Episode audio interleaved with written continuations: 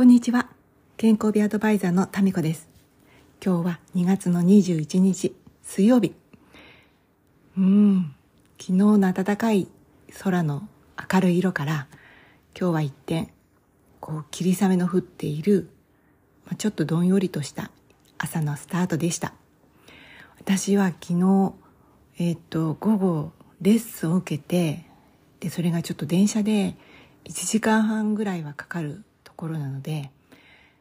帰ってくる前にもうそそちらのスタジオでねもうシャワーも浴びてもうシャンプーもしてお化粧だけ落とさないから顔は洗わないんだけど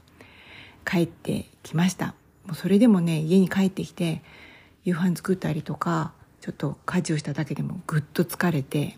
まあ、ご飯も食べたからかな。本当はいつもはあのバスタブにお湯を張ってね入浴してから洗顔して寝るんですけど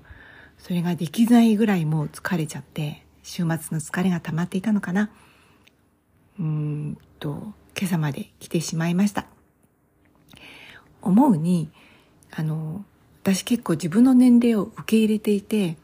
こんなことじゃダメだとか、うんと、もっとちゃんとしなきゃって思うことはね、もうほぼ還暦を過ぎてから、いや、過ぎる前からかな、思わなくなっていて、もう疲れたら疲れた、できないならできないってね、思うようにしています。で、それがね、なんかその、元気に戻れる最大の秘訣かなとか思っています。昔はほら日本人は頑張りなさいとかっていっぱい言ってたけど、今世の中の動きもそんなに体を壊すまで頑張らなくてもいいんだよっていうちょっと優しいムードになってきたから、それが幸いしてるのかなと思います。皆さんはいかがですか？それではまた。